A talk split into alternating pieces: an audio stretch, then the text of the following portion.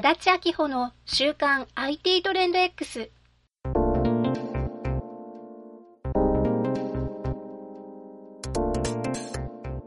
この番組では IT が世の中にどんな変化をもたらそうとしているのか、ビジネスがどのように変化していくのか、そんな話題をお伝えしています。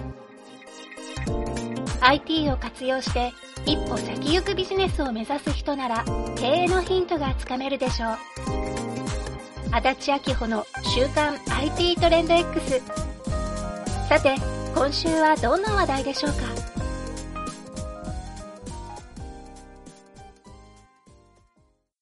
はい、皆様こんにちは。足立明夫の週刊 IT トレンデックス、今週も始まりました。この番組はデータセンターとクラウドサービスのかごやジャパンの提供でお送りします。えー足立さんよろしくお願いします。はい、よろしくお願いします。めちゃくちゃ寒いですね。寒い？もう、何これ、も寒いどころじゃないです。今月曜日のお昼なんですけど。う。めちゃめちゃ寒いし、もう朝、布団から出るんがめっちゃ嫌やったもん、もう。寒すぎて、何これ？とか思って。今日の夜ぐらいから急うにん。寒くなったんかな。ねえ、もう、ぐんぐん冷えてきて、もう、どんどん寒なって。いや、もう、なんか、寒くなると、あれですよね、体がこう、縮こまってきて、いろんなことやるのめんどくさなって、も うあったかい布団にそうそう。で寝てたいですね。そうそう。布団の中でぬくぬくしてたいっていう感じになるんで、もう今日はいいっすか？もう。いやいや 布、団、布団に入って。あ、ちゃうお仕事ですから。はい。頑張っていきましょう。はい。はい、えー、それでは今週のニュースは8件です。日本 IBM と NTT データは、保険業界向けに従業員の生産性を高める AI を共同開発しています。このデジタル従業員は、従業員の意図を理解し、業務を代行する仮想知的労働者として機能します。これにより、従来の業務自動化ツールといった操作を覚えることが不要になり、即戦力として役立つそうです。IBM の AI 技術を活用し、複数のシステムでの作業支援や自動化を実現することが目標とのことで、まず2023年度中に保険会社での試験導入、2024年度以降の実導入を計画しています。はい。えー、もう IBM とかがね、NTT データと一緒になって、もうなんかデジタル従業員を派遣するみたいな、もうね、そんな状況になってきてると。で、まあ今あの、記事読んでいただいた中にもありましたけども、あの、結局、その今までのね、いろんなのツールと違って、その業務のやり取りとかそういうものを AI が学習していってくれるっていうところがやはりすごく大きいんですよね。その、新たなツールっていうのはいろいろ入れるのはいいんですけども、自動化ツールとかいろんなもの世の中あるんですけど、ただそれの操作方法だとか、そこにいろんなルールをこう設定したりとか、いろんなことをやらなきゃいけない。それは、あの、今働いてる人たちが覚覚えなきゃいけないですね。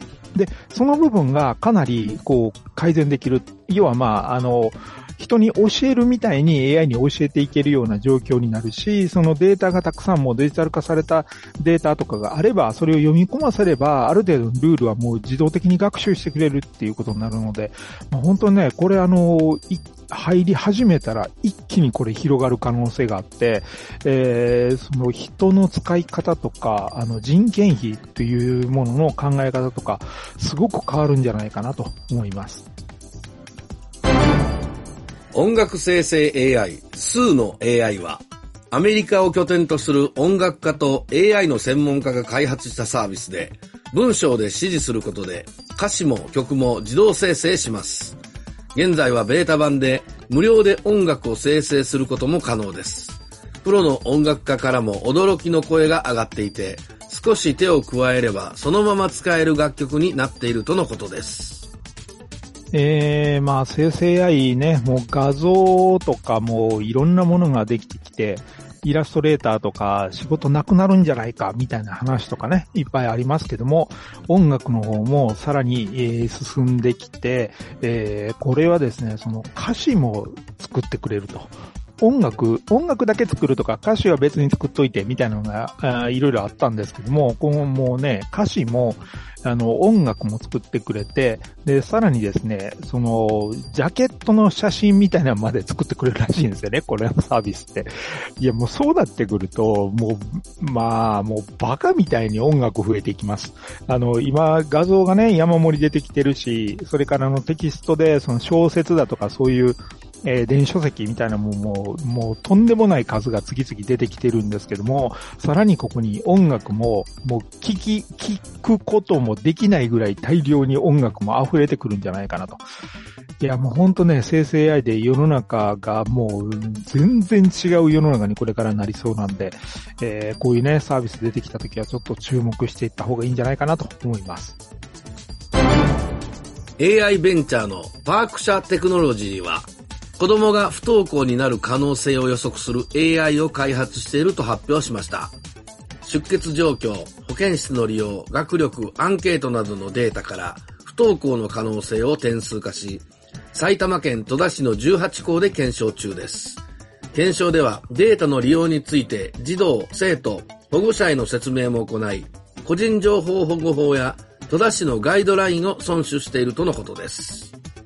えー、まあ、不登校の子供たちのね、そのきっかけになることとか、まあ、やっぱりいろいろあるんですね。いきなり突然バツッと来なくなるっていうのは、まあ、多分あんまりないと思うんですやっぱりそこに何かの予兆なりなんなりっていうものが、あの、見え隠れしてるはずなんですけども、とはいえ、学校の先生もね、そんな、あの、細かく一人一人を見てれるかっていうと、まあ、ほんとね、えー、雑務が多い、えー、学校の先生方の。本当だからその、細かく本来ね、一人一人の生徒のことを見なきゃいけないんだけど、なかなかそこまで手が回らなかったりとか、あしてしまうので、えー、やはりこういうね、AI とかを使って、普段と違う状況に何かなってるっていうのを、いかに早くチェックできるか、あそこを可視化して、えー、早いうちに、あの、アラートなり何なりを上げて、で、その子の、様子を見るとか、そういうふうに、こう、教員の注意、注意を向けるみたいな仕組みっていうのはやっぱりすごく重要だなと思います。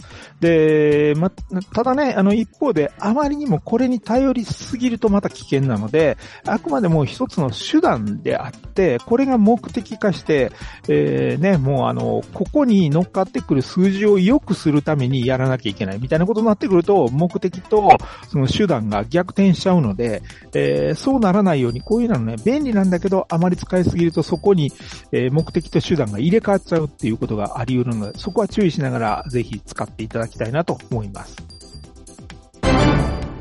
アメリカのセントルイス・ワシントン大学の研究チームは、人間には違和感なく音声が聞こえるが、AI には認識できないという防御ツールを開発しました。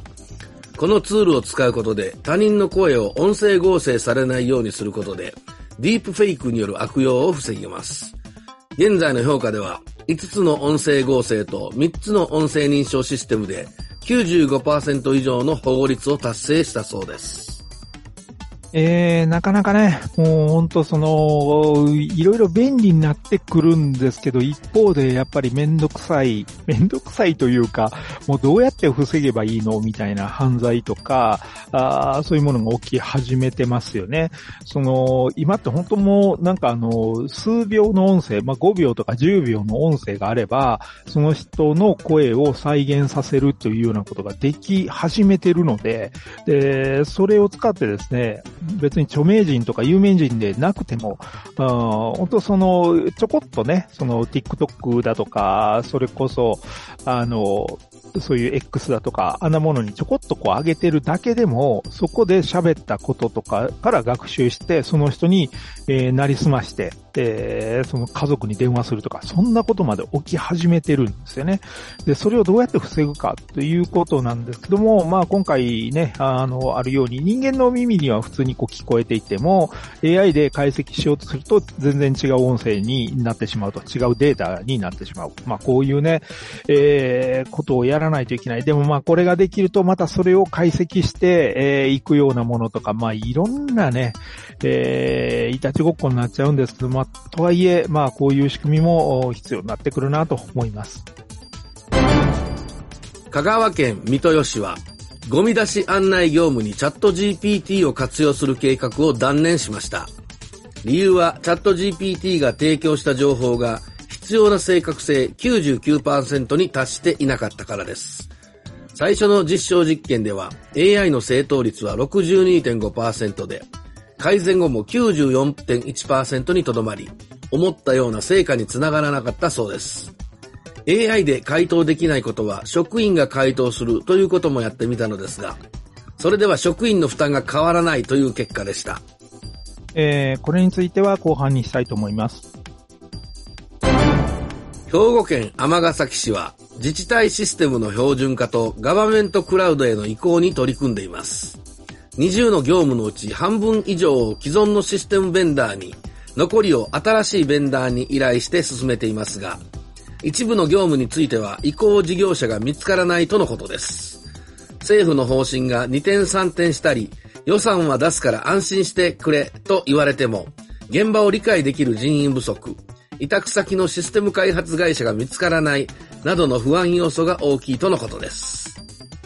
はい。えーと、ガバメントクラウドということで、まあ、日本政府がですね、政府が用意したそのクラウドの仕組みというか、まあ、認定業者ですよね。そこを使って、えー、各市町村のいろんな業務をですね、デジタル化して、で、クラウドで、えー、管理するっていう仕組みをすれば、まあ、横串を刺すというか、まあ、あの、自治体が変わってもね、同じようにデータも扱えていけたりとか、まあ、標準化されると、いろいろこれから便利になるよね、みたいな方向で考えてはいるんですけど、それ自体はいいことなんですが、ただ、とはいえですね、これまで各自治体でバラバラに開発されてきた仕組みがあって、で、それをですね、こう、えー、統合していくっていうのはかなり大変な話なんですね。で、えー、さらに、まあ、今回のこれ、尼崎の例ではあるんですけども、その中でも、あの、出てくるのが、やっぱりその、えっ、ー、と、現場のね、その状況、自治体によっていろいろ違っているところをどう吸収するかっていうのはやっぱりなかなか難しくて、で、そのクラウドで使うベンダーとかも、その、いくつかの業者があるんですけども、ただこれだとできないとか、こっちにしかない機能とか、いろいろあって、複数でこう契約しなきゃいけないとかっていうことになってきてるらしいんですね。で、そうなると、どんどんまた複雑になってくる可能性もあり、で、その、こっちは対応できるベンダーはいるんだけど、こっちの方には対応できるそのシステム開発会社がいないとか、なってそれをまた探さなきゃいけない。で、それを探すのは職員がやってたりするんで、えー、どんどんいろんなことに手が取られていって、一体これいつにどう完成させればいいの？みたいなことになっちゃうんですね。まあ、このあたり本当その準備期間やっぱりちゃんと考えていかないといけないし、何が課題なのかっていうのをしっかり分かった上で、もう一遍これね、本当あの、えー、スケジュールを引き直すというか、そういうことをやらないと、かえって混乱の方が大きくて、もうあの、めちゃくちゃになっちゃう可能性も持ってるんじゃないかなと、ちょっと、心配しています。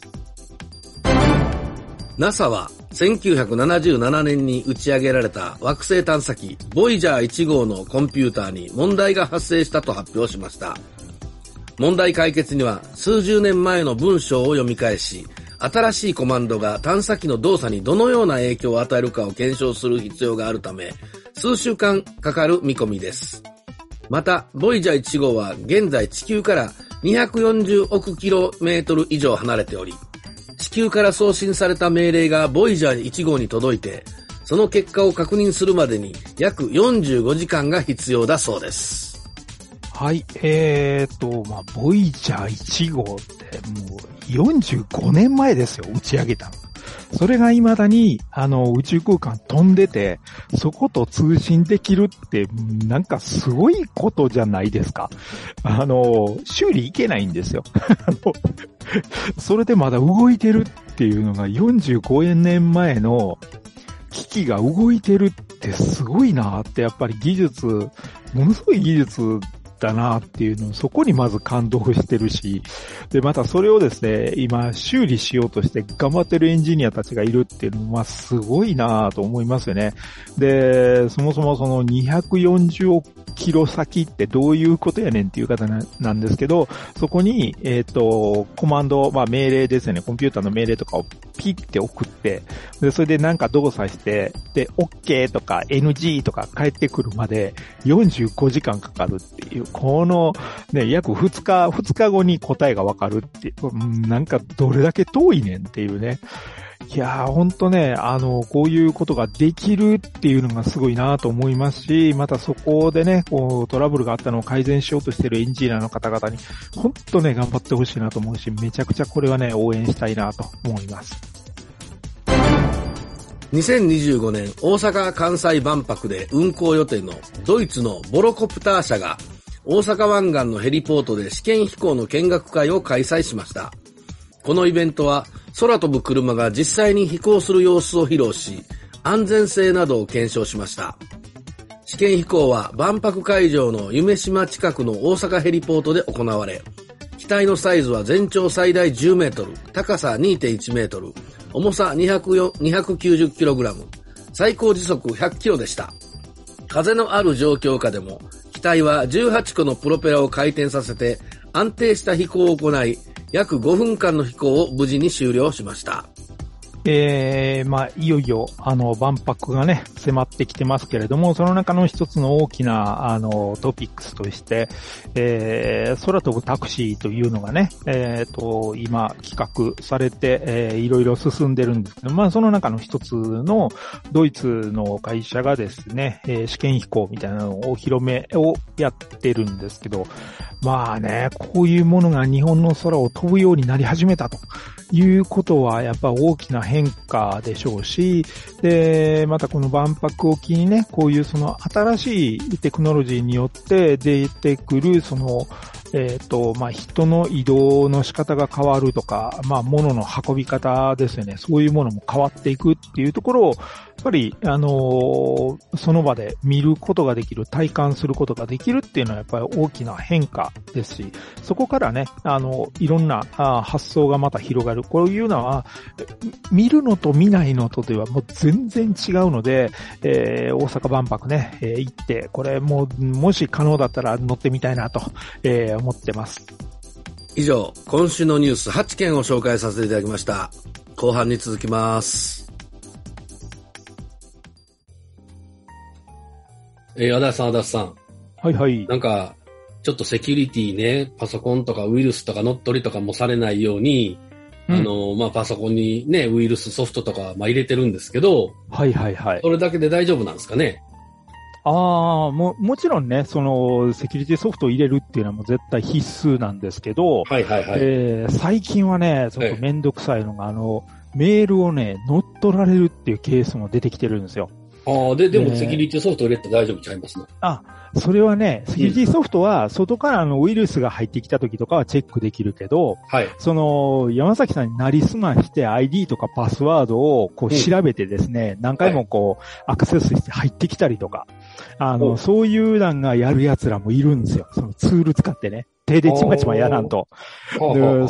そういうなんで、たまたまこうね、パスワードを解かれてしまって、で、山崎さんになりすましてメールを勝手に送られる。で、それになるともう、メールソフト入れてようがな何してようが、山崎さんになりすましてサーバーの方に入られてるから、パソコンいくら頑張ってガードしてても、勝手にメール送られてしまうわけですよ。うん、飽きませんよ。飽きませんやん、なんですけど入れてもし、ゃあないですよね。はい。そこはですね、最近ね、あうの、かごやさんなんかはね、はい。あの、そこら辺の接続元の IP アドレス、要は山崎さんの、その、例えば、えー、繋いでる、いつも繋いでる、うネットワークから繋いでるのか、それ以外のとこから来てるかっていうのでチェックして、こう制限かけたりとかね。ああ、でなるほど。はい。うん。あとはそのパスワードを解くために、こう何回もこうアタックして、まあ、あの、専門用語的に言うと、ブルートフォースアタックとかって言うんですけど、その何回もいろいろパスワード変えて、あの、アタックしてくるんですよね。こう、ログインできるか試そうとする。で、そうすると、その何回もこうミスしてると、そこの IP アドレスはこいつは偽物やなってんでブロックするとかね。ああ、そういうことができる。うん。かごやさんはね、そういうメールサービスなんかも始めてるんで、ぜひね、そういうのも検討するのも一つかなと思います。なるほど。安心、だからもうサーバーも自分のパソコンも両方ダブルでそうそうそう。ちゃんと対策した方がいいですよっていうことですね。そういうことですね。あはい。りがとう。よくわかりました。はい。えというわけで、えっと、かぐやさんのね、えー、サービスに、メール、うーサービスに、メールプランっていうのがありますんで、えー気になる方は、かごやさんのホームページから、えーメールプランで、えー検索していただいて、えーご詳細を見ていただければと思います。えー最後のね、空飛ぶ車ですよ。いよいよね。無事ね、うん。はい、100, 100キロで、ちゃんと風が吹いても安定していたと。うん。はい。ただね、はい。そのドイツのね、うん会社名ですよ。ボロコプターって。ボロコプター、間違いかなって僕あの、原稿を調べました。ほんまにボロコプターでしたね。そうなんですよ。なんかね。名前からして落ちそうじゃないですか。それ、それは、それはどうかな知らんけど。日本人だけでしょうけどね。そのうん。そうそうそう。え？みたいな。まだタケコプターの方が飛びそうやな。いやいや、それもちょっと不安やけどな。いや、ボロコプター社でもね。うん。いやいやいや。まあ、まあ言うてももうね、2023年も終わるから、そうそうそう。あと一年ちょいですよ。1年ちょいですよ。うね。ん。いやいや、すごいなと思いまして。うん、まあこんなんがね、日本の空飛ぶようになってきたっていうのが、いねやー、ものすごいし、まあ、こん、高校を契機にしてね、やっぱりこんなあの、えっと、空飛ぶタクシーみたいなものが、本当ね、あの、実用化されていって、まあはい部分的にでもこういうものが動き始めたら、やっぱ本当ね、いい世の中のこう考え方とか、みんないろいろ変わってくると思うんですよね。こんなのできたら。その、まあ機械としてはできても、じゃあ、ルールとかどうするのかなと思ってね。うん。まあ、い 一応ね、今、あの、ドローンができてからいろんなルールをこう改定して改定して、だんだんはい。合わ、あ合うようにはなってきてるんですけど、ううんん、多分あの、いっちゃんめんどくさいのが、これの免許どうするかっていう話だと思うんですよ。ああ、はいはいはい。そう、そうですね。うん。で、まあ、今はまだ操縦する人が乗るんやったら、まあ、飛行機なり、なんなりのそういう免許とかっていうことかもしれんけど、はい。うん。そのうちあの、車の自動運転と同じように、こういうのも自動運転になってきたときには、一体それは、ど、どういう免許？何、何がいるのそれってっていう。で、乗ってる人も、乗ってるだけで何もできへんしね。そうですね。うん。うん怖い、怖いですよね。怖いのか、どうなのか。その辺もね、いろんな、まあ、これから検証とか、うん、やっぱそういう時のトラブルどういうふうにしていくのかとか、うんいっぱいね、あの、ルールができてくるんでしょうけど、まあ、まあ、最初はね、多分その、民家の上とか飛ばないようにするとか、いろんなルールできるんでしょうけど、そうですよね。まあ、ね、あの、かと言って、あの、道路に沿って飛ぶ言うたら何しとんねんみたいな話にもなるしまあそれで。も渋滞とかね、あの、まあまあ、確か信に。号とかもないから。いやでも。数増えたら空で渋滞するかもしれん。ほんまやね。空で渋滞。あ、そ。そうそう。道分かれ。が行かれへんからね。そうそうそう。道がいかれる。あとは上行くか下行くかみたいな話になって。あだから、すれ違いが今までは、右か左かやったのが、縦にもすれ違いできるんですね。上とか下とかもあるけど、うんその、後ろの方からめっちゃ速いやつ来たら、どう、どう避けるの？みたいなのとか。どけどけどけ、みたいな。煽り、うん煽り、そうそうそうそう。パッシングされたりするね。パッシングって。煽り空飛ぶ車みたいなね。そうそう。パッシングってなんやねんって。一回ちょっと見てみて。これは動画とか出てるんですかね。そう、あの、ちょこちょこね、動画とかいろいろ出始めてるんで、あの、そうなんでますたいろんなメーカーのやつとかもね、これ出てくるし、はいい、や、ほんとね、これ、万博の時にどんなんが飛ぶんかなっていうのも、ちょっとね、乗ってみたいし、どんな感じ。じか。うん。僕はまあの見てるだけでいいですわ。見てるだけでいいの乗りたないの。ちょっと乗りたくないですね、まだね。その飛行機でも嫌やのに、僕は。そうか。はい。あ、ああんな鉄の塊が飛ぶんが嫌や。うん、安全やの分かってるけど、いや、やっぱり地面に移動する方がいいかな足ついてないと。足ついてないと。まあまあ、で、えっ、と、後半のニュースですよ。はい。えー、もう一回読んでみますね。はい。えっ、と、香川県の三豊市ね。三豊豊かの市で、はい。えゴミ出し案内業務にチャット GPT を活用する計画をもう断念したと。うん。要は、情報の正確性99%に達していなかったという理由で、うん。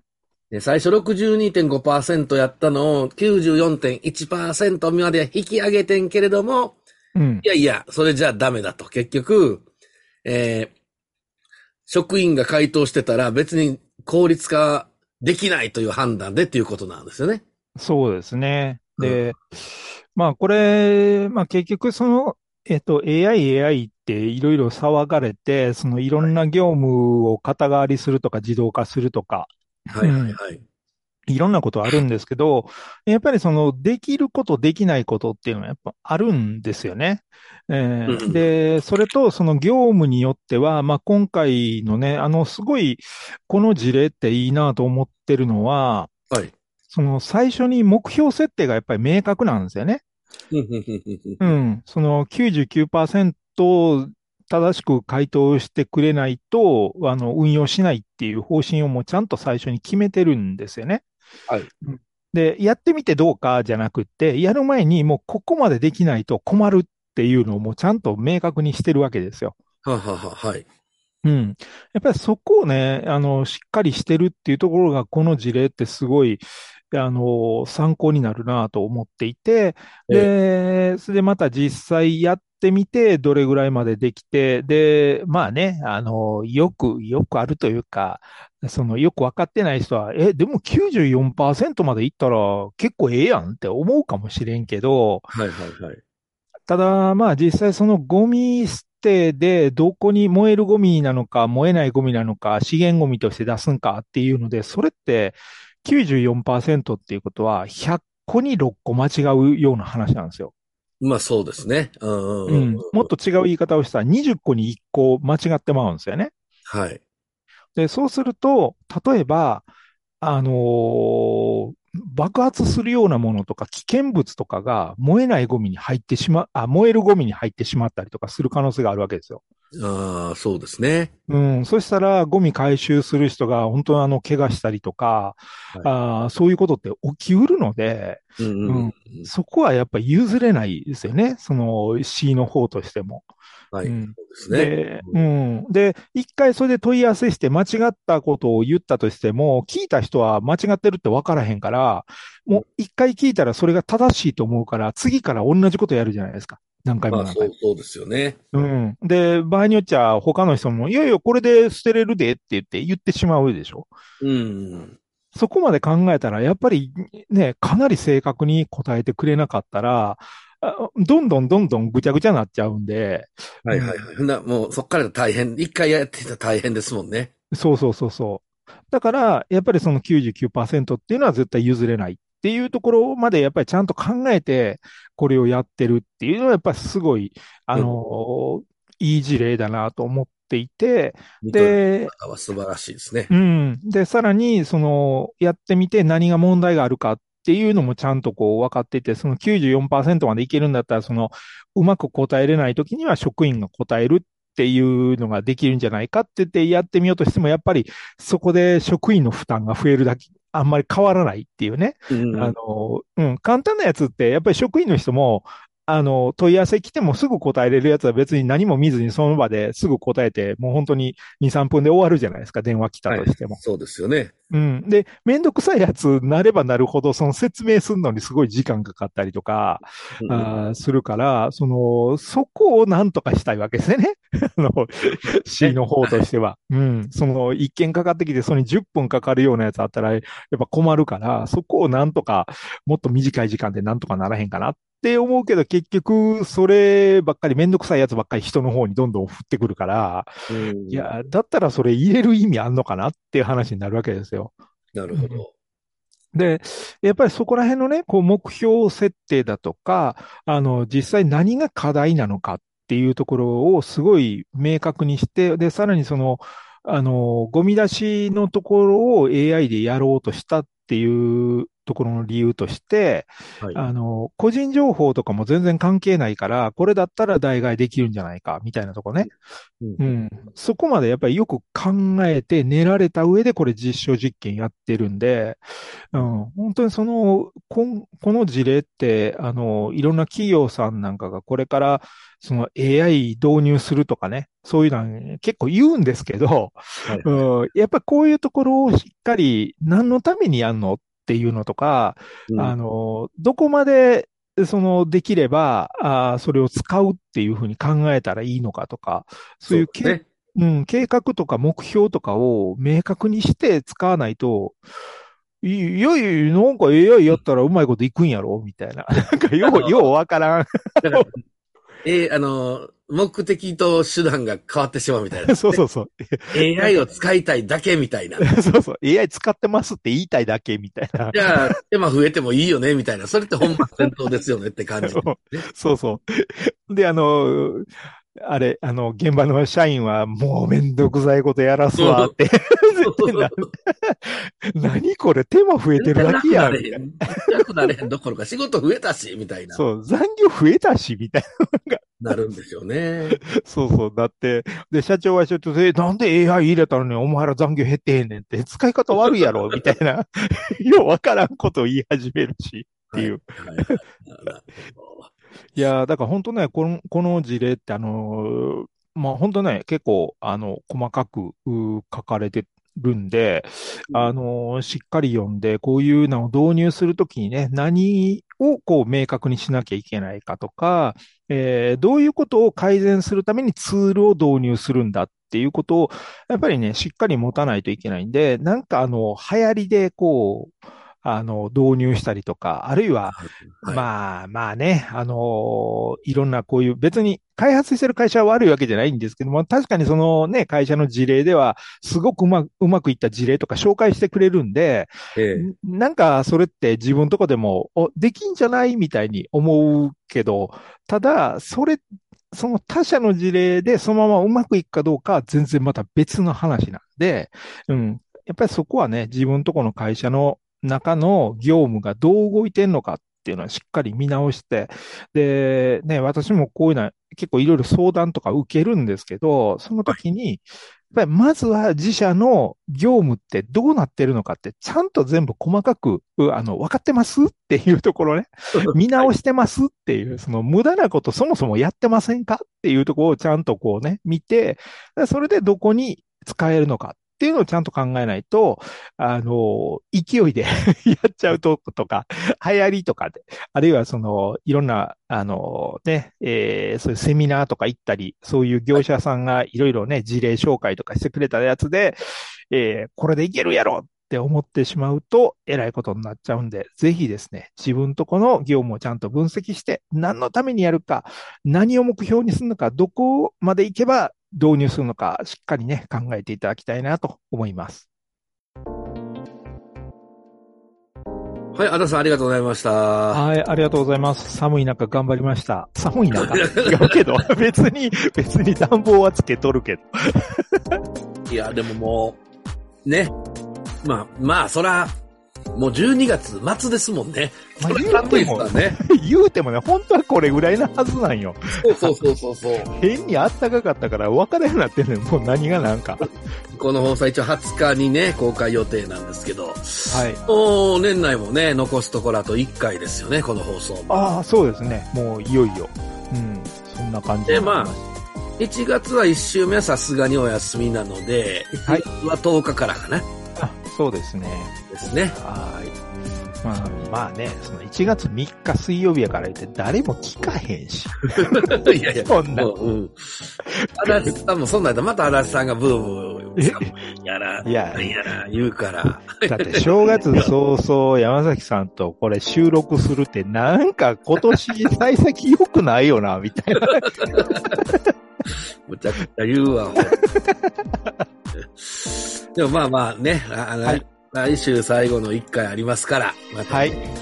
まだまだ良いお年をとは言われませんが、えー、まあね、まあ良いクリスマスをかな。良いクリスマスを。はい、わからんけいいクリスマス、あ、そうですね。ど。うん。皆さんいいクリスマスをお迎えいただきましてという感じですね。はい。足立さん今年もサンタの格好するんですかえ、な、なにその毎年やってるみたいな言い方。いや、そういうイメージ作ろうと思ったらダメです。いやいや、そんなんやってませんから。あの、山崎さんいつもあれですよね、トナカイですよね。いやいや、帽子かぶってますよ、いつも。赤い花つけたトナカイやってるん違いましたっけ、毎年。いやいやいやいや。まあそんな感じで、えっ、と、はい告知等はございますでしょうか？あ特に、あの、もう年末、師走になりますね。皆さんね、ドタバタですけど。まあ、あの、風邪とかもね、あの、いろいろ流行ってるんで、あの、体調管理気をつけて、いよ、ね、年越し準備しっかりやらないといけないかなと思います。はい、ありがとうございました。はい、ありがとうございます。はい。というわけで皆様、えー今週も最後まで聞いていただきましてありがとうございます。えー私も風邪気味ですが、来週に復活したいと思ってますんで、えーまたよろしくお願いします。はい。それでは、良い一週間を。